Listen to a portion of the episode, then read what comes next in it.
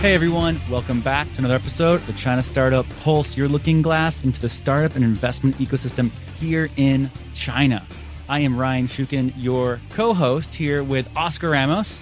Hey Ryan, good to hear you here with a shared podcast. I know, we, we have a great episode today talking with an amazing guest, and that is. Is Omid Shabani, former international expansion director for OFO, one of the leading Chinese bike sharing companies. Yeah, so if you've ever heard about the Chinese wave of bike sharing companies, the 10 million bikes in operation by OFO alone, this is the episode where you can find out all the inside information about how this individual was incredible of becoming the first ever foreign employee and how he brought culture and international perspectives to the management team and successfully helped them grow from what I think it was three markets to 28 or To 22 markets. 22 markets. Yeah, and he's going to share also not just about his experience in OFO, but how he also learned a lot about the, the mm. opportunities, the reasons why Chinese companies are now expanding internationally, and increasingly we see more companies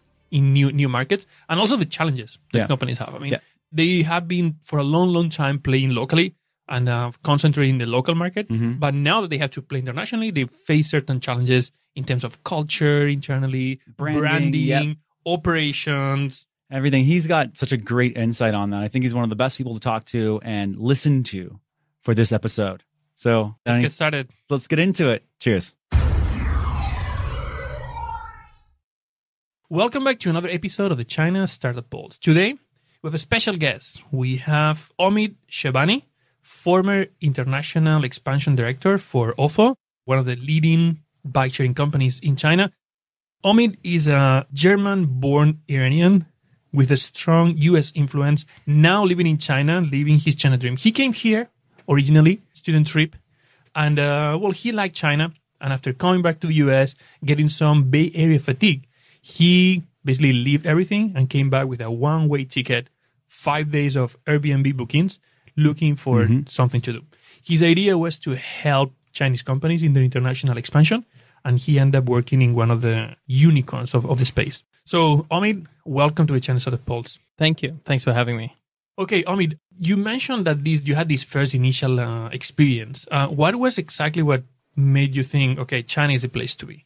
Well, I came to China the first time in 2016. That was about two and a half years ago in March, April 2016. And I have to admit, I came to China more forcefully than with a lot of excitement and joy. Namely, I, I knew about China. I had very negative impressions of China, and I just wanted to really see what it's like on the ground. So I signed up for this study trip, came out here, and I was absolutely blown away by everything I saw. We spent 12 days between mm. Shenzhen, Beijing, and Shanghai and visited, you know, somewhere between 12 to 14 different companies, anything from Didi to Uber China, DJI, Tencent, Yitiao, Xiaomi, um, Xiaohongshu, a bunch of companies. And I was really blown away by the rate of innovation, the pace, the scale, the mobile first mentality, the eager, the hunger of the you know staff and these were all things that really blew me away and with these impressions and this really rich perspective i gained on this very short trip i really came back and i couldn't stop thinking about china and especially being back in the bay area where i was wrapping up my second year of business school at stanford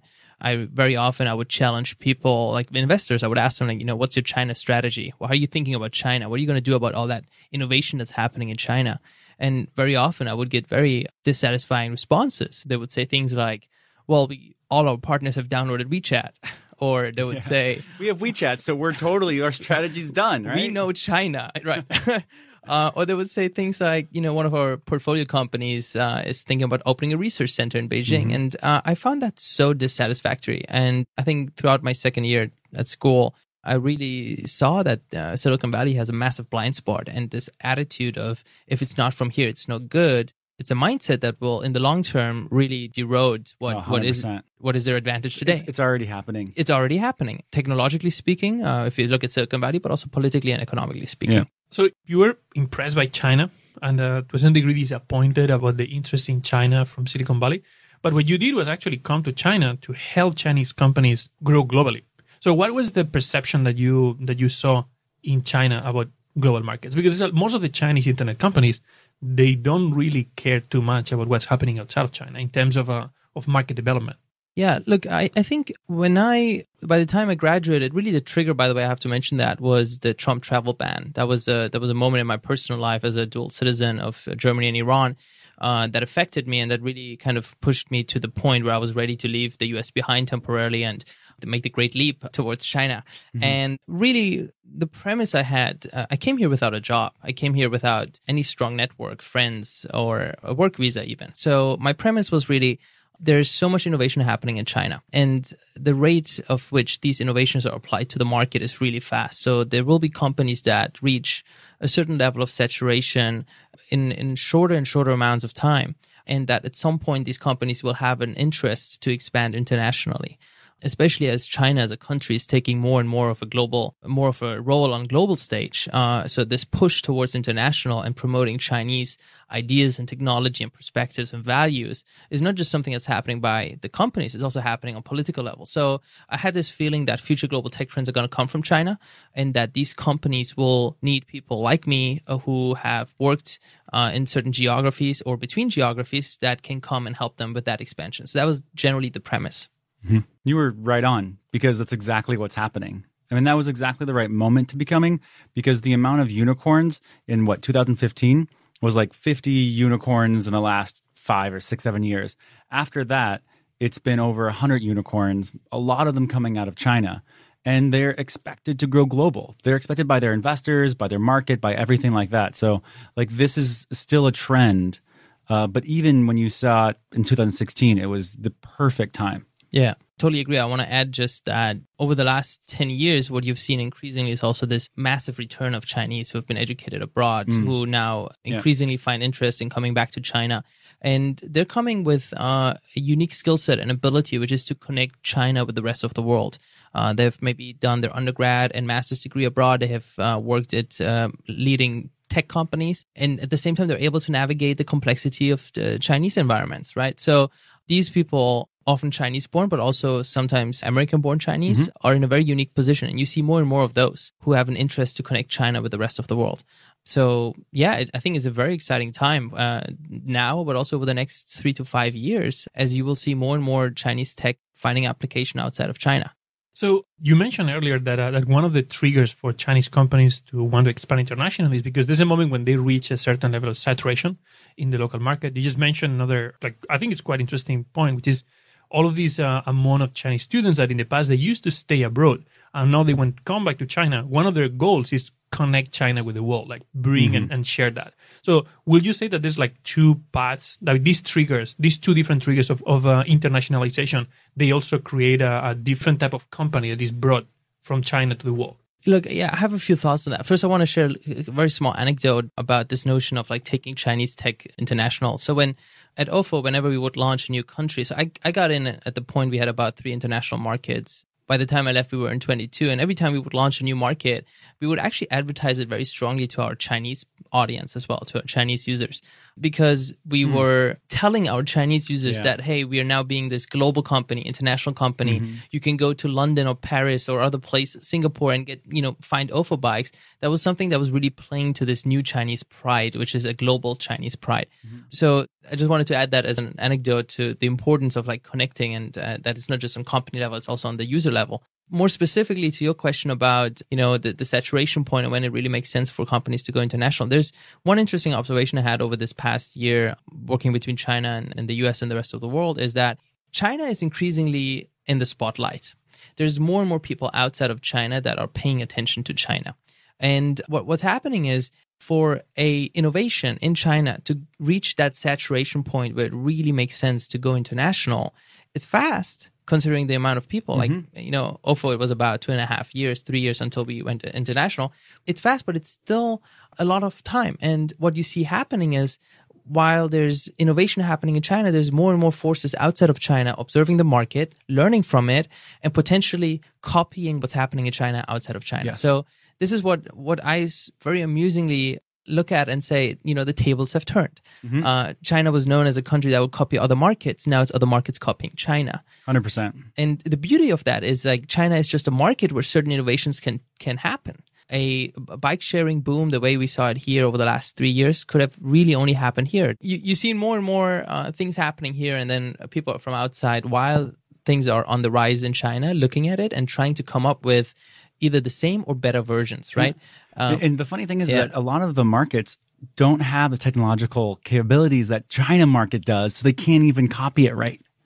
Like they like the same problem when you were looking at a market and you're going, oh, well, just the market timing's not right. They need some more infrastructure. They need this. Now the world doesn't have the right infrastructure. Now the world's kind of behind a little bit on some things. Mobile first, exactly like you were saying. The world's still a little bit behind on mobile first. Yeah, very good point. I think we look at some of the innovations that happen in China on, on the back of WeChat as a social infrastructure, mm-hmm. and you just you have very strong social players in the US or in the Western world, but you don't have that one unified ecosystem uh, that can serve as the you know as a playground or and you know as the breeding field for a lot of yeah. innovations.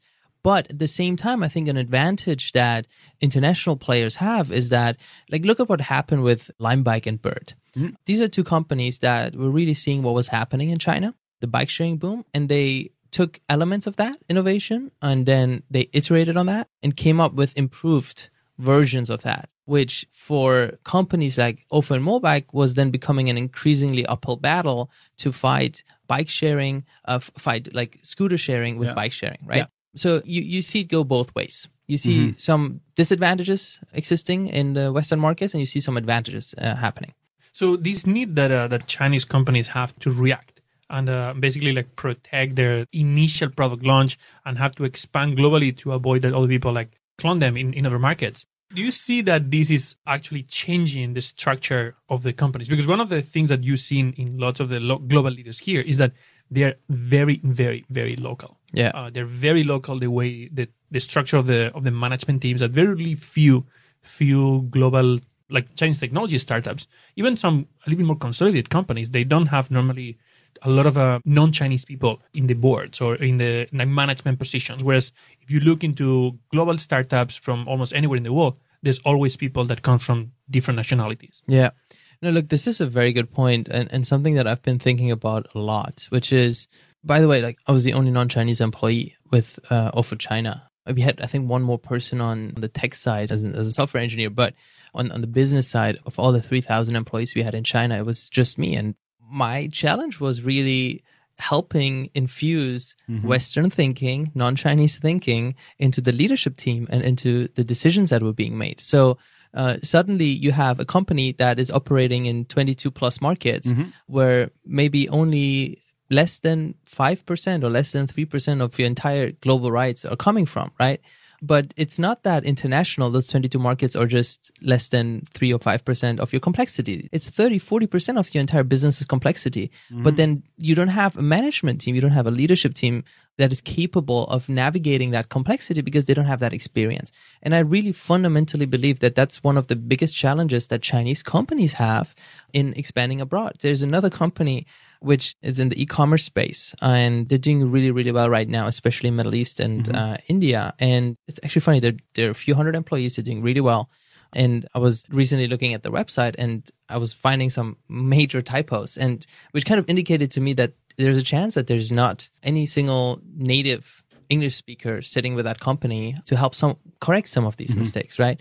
It's all correctable. That's a good thing. You need to bring in more international talent. You need to hire more international people you need to empower them.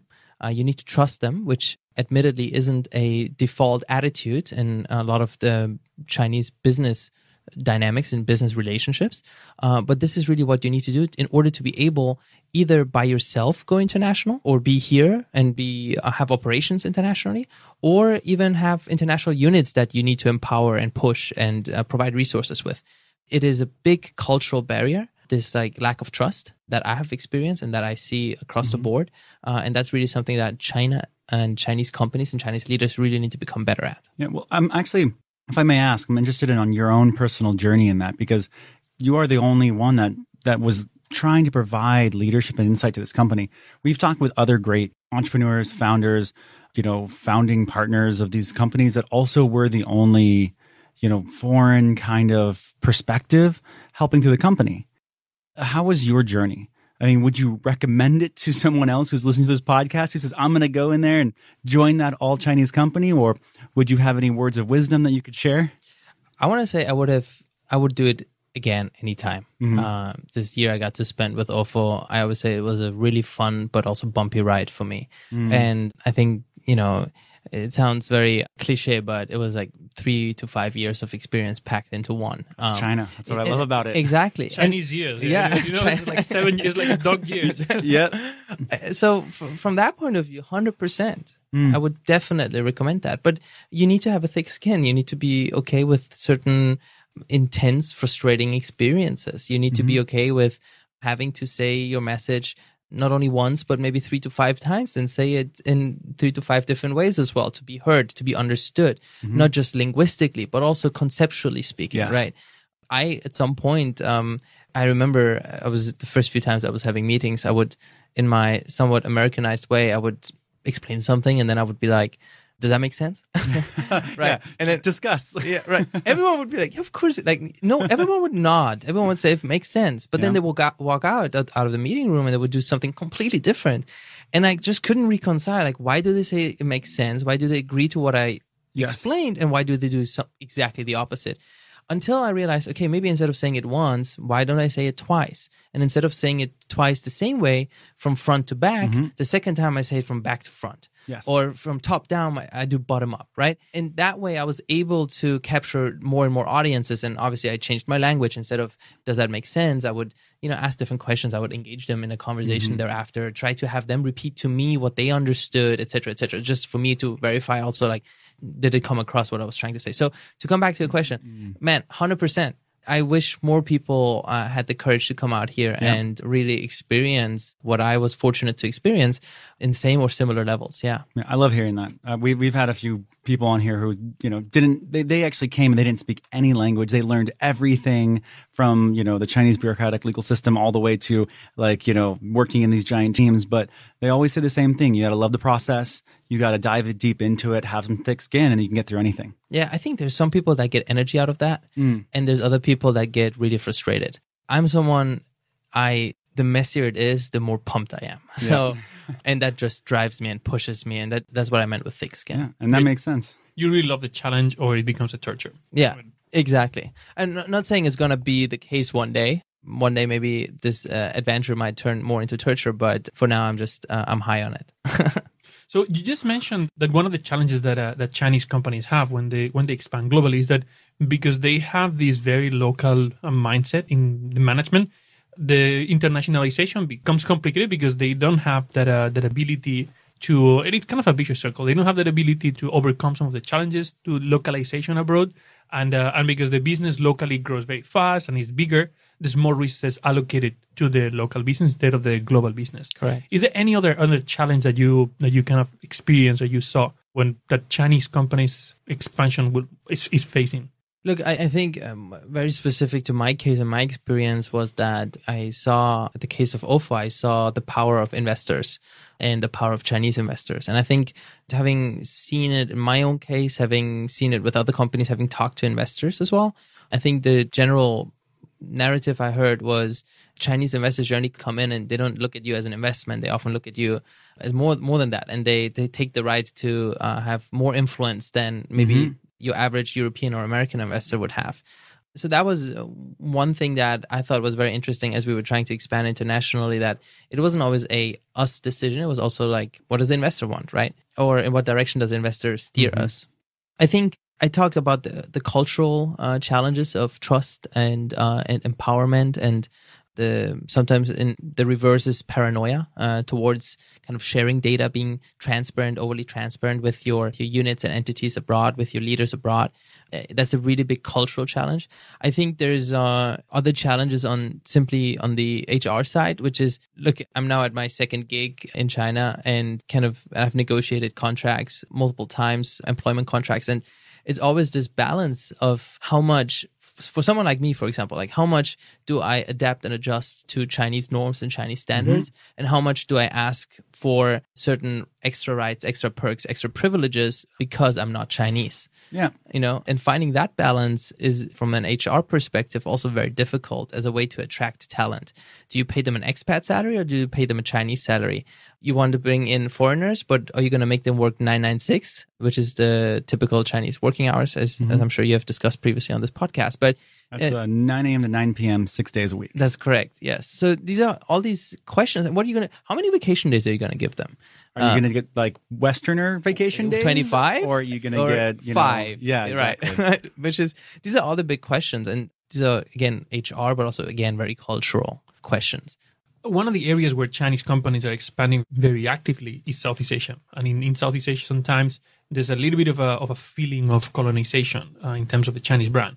When you try to expand uh, for the perception of Chinese products in Europe or the US, sometimes there's an association of, uh, of low quality. So that Chinese branding perspective, have you experienced these as a, as a challenge for companies? definitely i remember there were some folks on the us team at some point that came to me and they were like you know they were telling me that some of our competitors in the us are going from conference to conference and talking you know, talking shit about us being a Chinese company. And they were asking me how to respond to that. And, you know, at first I was hesitant, but it kind of dawned on me that they too produce their bikes in China.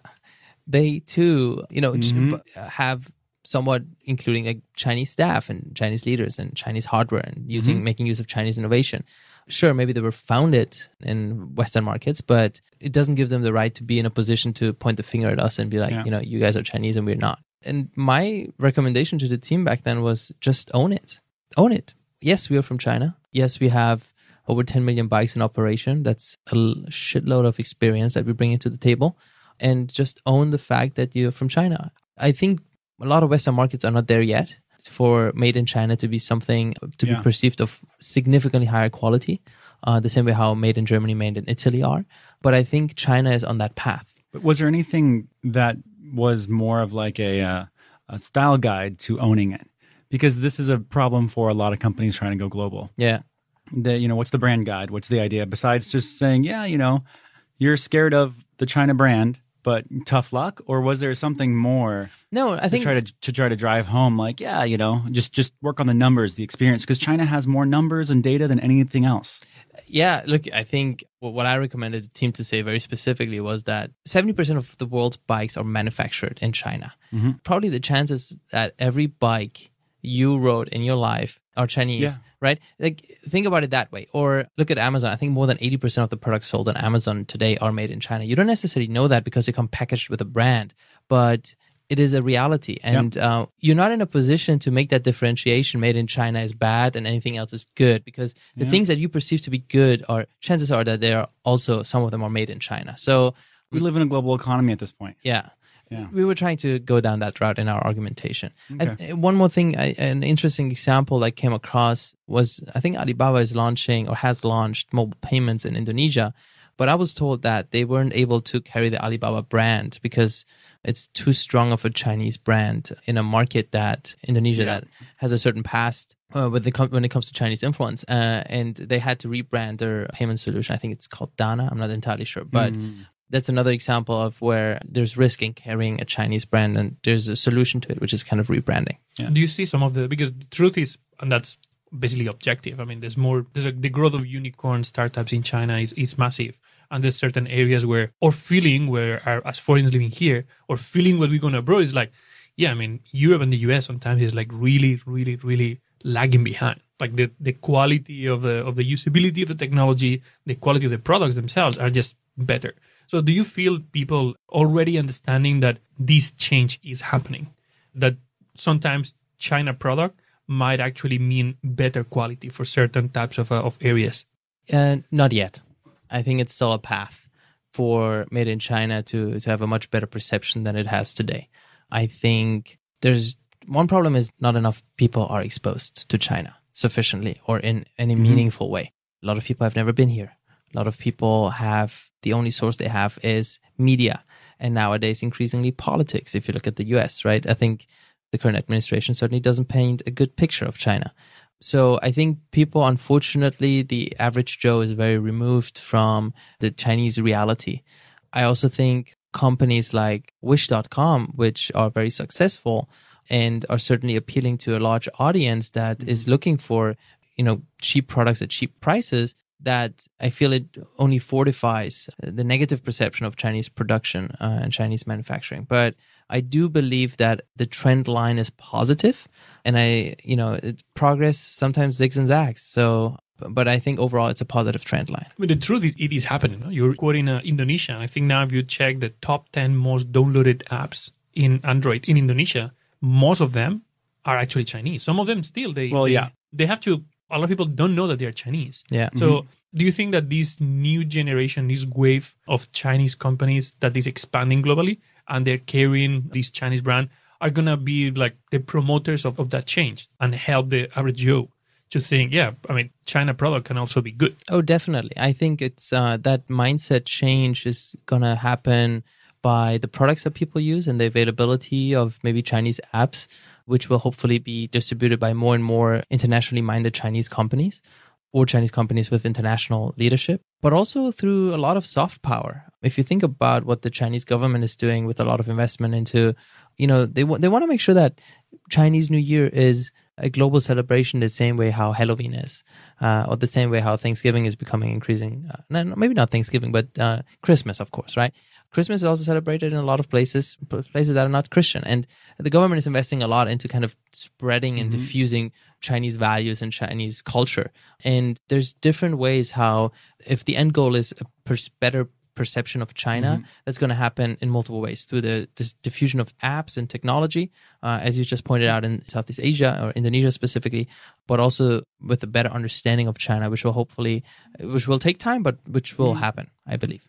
I mean, um, in the technology entrepreneurship world, founders tend to be very, very product centric. And obviously, uh, product localization has been one of the arguments that was used when uh, when people was thinking about why foreign companies are not successful in China. So, what do you think about product being being strategic in terms of uh, of the challenges of uh, Chinese companies expanding to new markets? Yeah, look, there's I think four in total. There's four elements that are relevant or should be considered when expanding from China to markets outside of China. I, we talked about three of them already, which was one was around branding, one was about the infrastructure you find uh, outside branding. I mean the kind of perception of China the, the infrastructure that you find outside, the tech infrastructure, support infrastructure. Third one was about mentality and culture, which we talked about. And the fourth one really is about product. I think China with its 1.4 billion people and China with its uh, kind of all its elements around culture and infrastructure that we already talked about is a very unique place where certain things can work that might not work outside of China. What I see very often is people don't make this mental translate like don't have this mental step of translating a product that works in China into the into foreign markets. Uh, and by translating, I don't I don't mean linguistic translation. Uh, sure, you can adapt the language, but it's about how do you adapt a product and uh, something that works in China to the norms and cultures and expectations of users outside of China. It requires a lot of empathy. It requires a lot of user research. It requires a lot of also local talent that can help you adapt the products that work in China into foreign markets. And I don't always see companies do that very successfully. I give you an example. I think there's currently a lot of people looking at the success of Pinduoduo and trying to understand how can we make uh, such a shopping experience work outside of China. In China, the Pinduoduo shopping experience is, is actually really interesting. It I sometimes feel like people are getting tricked into buying. You you finish a purchase and then you're being told you need to go recruit friends of yours uh, so that you can actually secure the price at which you bought.